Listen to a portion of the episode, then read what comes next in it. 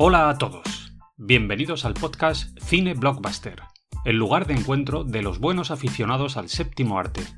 El último refugio para aquellos que no están dispuestos a caer en el yugo de la dictadura de la mediocridad cinéfila y que, al abrigo de la noche, transitan por el desierto de la fantasía, el terror y la ciencia ficción en busca del mejor cine palomitero. En este podcast vamos a analizar las mejores películas de las últimas décadas esos clásicos que hemos visto una y mil veces en pantalla grande y en televisión y que todavía son capaces de hacernos disfrutar como niños. Vamos a hablar de directores míticos, de actores y actrices que marcaron nuestra infancia y por supuesto también vamos a centrar nuestra atención en un buen número de cómics, novelas, series de televisión y videojuegos. Siempre en un formato que busca ser lo más liviano y directo posible, con capítulos de una duración aproximada de 15 minutos. Esta es nuestra propuesta. Esto es el podcast Cine Blockbuster. Bienvenidos, hermanos cinéfilos. Estáis en vuestra casa.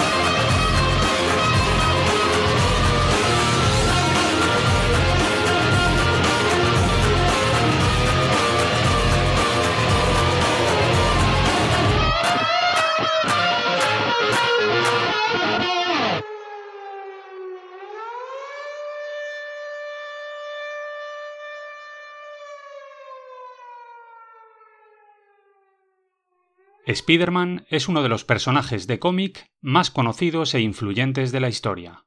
Estoy seguro de que la gran mayoría de vosotros conocéis perfectamente al personaje, así que no vamos a ahondar demasiado en materia biográfica.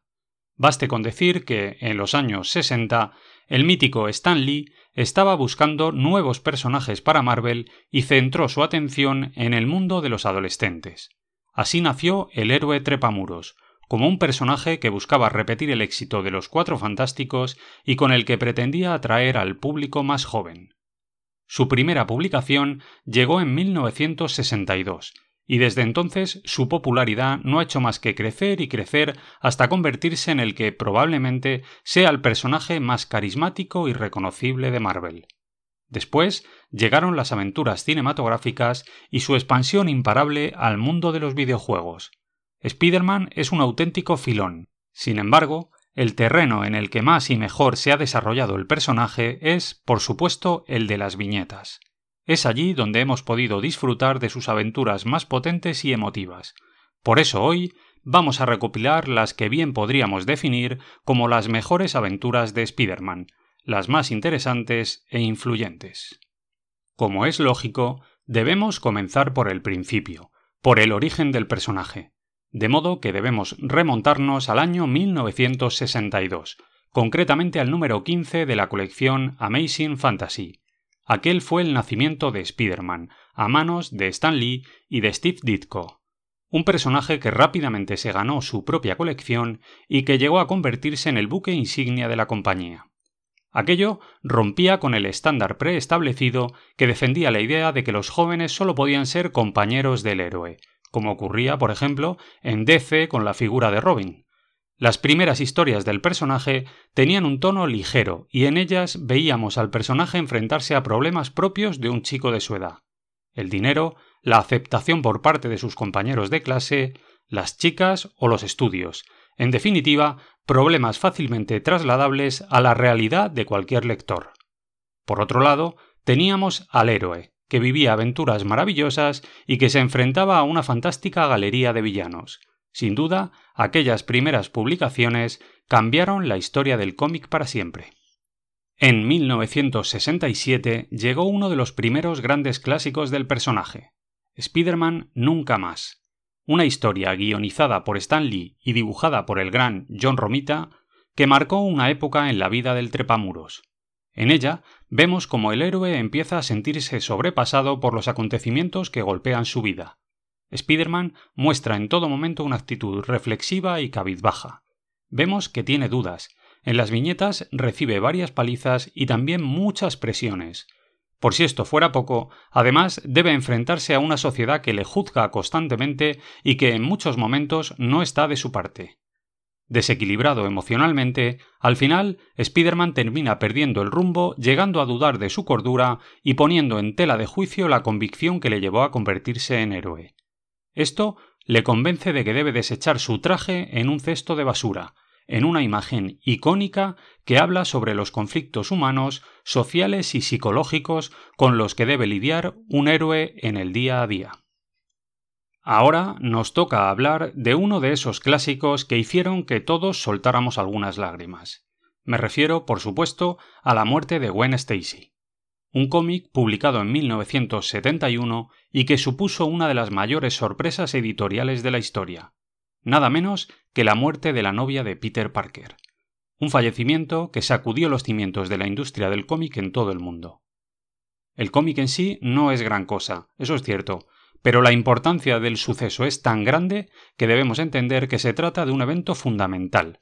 La historia está guionizada por Stan Lee, Roy Thomas y Jerry Conway. No conviene perdérsela. Ahora vamos a detenernos un momento para hablar de una auténtica rareza, el niño que coleccionaba Spider-Man. Se trata de un relato de tan solo 10 páginas que fue publicado en 1984 como complemento de Amazing Spider-Man 248 y que fue escrito por Roger Stern y dibujado por Ron Frenz. El niño que coleccionaba Spider-Man es una pequeña historia de corte intimista en la que se nos relata la historia de Tim Harrison, un joven admirador de Spider-Man a quien el Daily Bugle le dedica un artículo en el que habla acerca de su pasión y su afán coleccionista de cualquier tipo de material relacionado con su héroe favorito.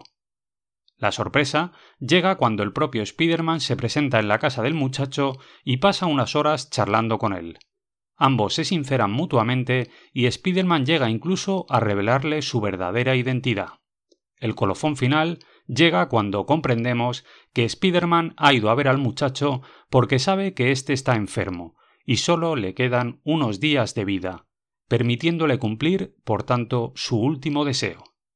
Con el paso de los años, este relato se ha convertido en una de las historias más icónicas y emotivas del personaje. En 1985 se publicó otro de esos títulos que han marcado la historia de Spider-Man en este caso, la muerte de Jean DeWolf.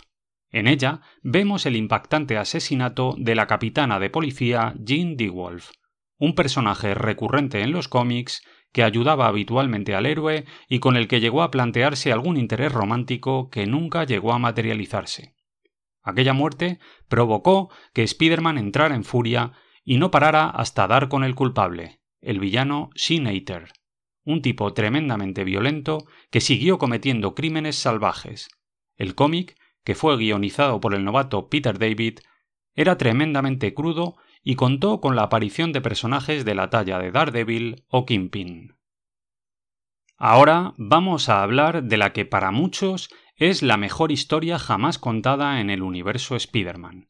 Hablo de La última cacería de Kraven, que se publicó en 1987 se trata de un arco argumental que se ubica poco después de que se produjera la boda entre Peter Parker y Mary Jane Watson.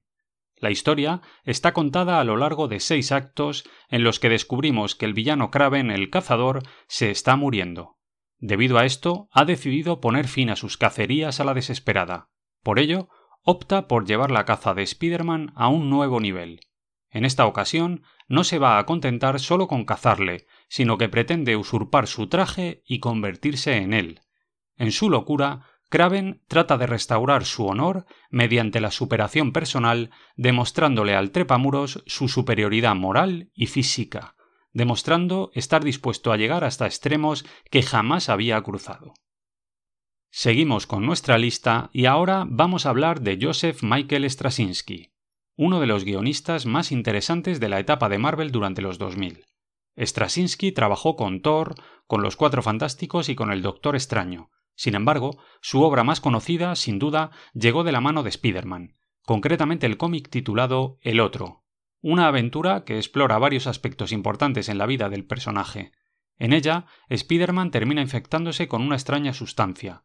Mary Jane y la tía May empiezan a desarrollar su relación y todo ello mientras Peter lidia con el papel de Vengador al que no termina de pillarle el tranquillo. El cómic, además, nos muestra el surgimiento de la figura de un nuevo villano. A mediados de 2001, el dúo formado por los míticos Jeb Loeb y Tim Sale sorprendió a los lectores de cómics de todo el mundo con la publicación de la miniserie Daredevil Amarillo, un cómic con un punto de vista nostálgico que exploraba la parte más humana del personaje. El éxito de este lanzamiento provocó que Marvel decidiera darle continuidad al proyecto con la publicación de la siguiente miniserie de la saga de color. En este caso le tocó el turno a Spider-Man Azul, una aventura en la que el protagonista funciona como el narrador ominiscente de una historia que conecta con el pasado del personaje. En esta ocasión, vemos como el bueno de Peter Parker se acuerda de su antiguo amor, Gwen Stacy, en el día de San Valentín y decide utilizar una grabadora para dejarle un mensaje. Esto sirve de excusa para lanzar una historia a modo de flashback que en muchas ocasiones se pasa el canon por el forro. No obstante, el resultado final merece la pena. En esta ocasión, el protagonista no es Spider-Man, sino Peter Parker, y nos deja con la sensación de que no sabemos quién es el verdadero amor del héroe. Para terminar, una última reseña. En el mundo del cómic superheroico, los lectores estamos más que acostumbrados a que se produzcan cambios radicales en la vida de determinados personajes. Estas decisiones suelen venir motivadas básicamente por cuestiones de marketing. El objetivo de estos virajes es lograr sorprender a la audiencia para captar su atención y aumentar de este modo las ventas. Esto fue lo que ocurrió en 2013 con la publicación de Superior Spider-Man, una aventura rompedora en la que Spider-Man y Octopus intercambian sus cuerpos. En el cómic vemos como el héroe muere dentro del cuerpo del villano y éste asume la identidad de Peter Parker. Sin embargo, para sorpresa de todo el mundo, el nuevo Otto, que ahora ocupa el cuerpo de Spider-Man, toma una decisión que altera completamente el rumbo de los acontecimientos. El tipo decide abandonar su papel de villano. En lugar de eso, se compromete a honrar a su enemigo, continuando con su cruzada contra el crimen. Pero lo hace abrazando una concepción del heroísmo que resulta ser extremadamente brutal y que lo acerca más a personajes como Frank Castle. Y así, amigos y amigas, llegamos al final de este episodio. Espero que os haya gustado y que de aquí en adelante sigáis nuestro contenido en el podcast Cine Blockbuster. Fuerza y honor, familia. Hasta la próxima.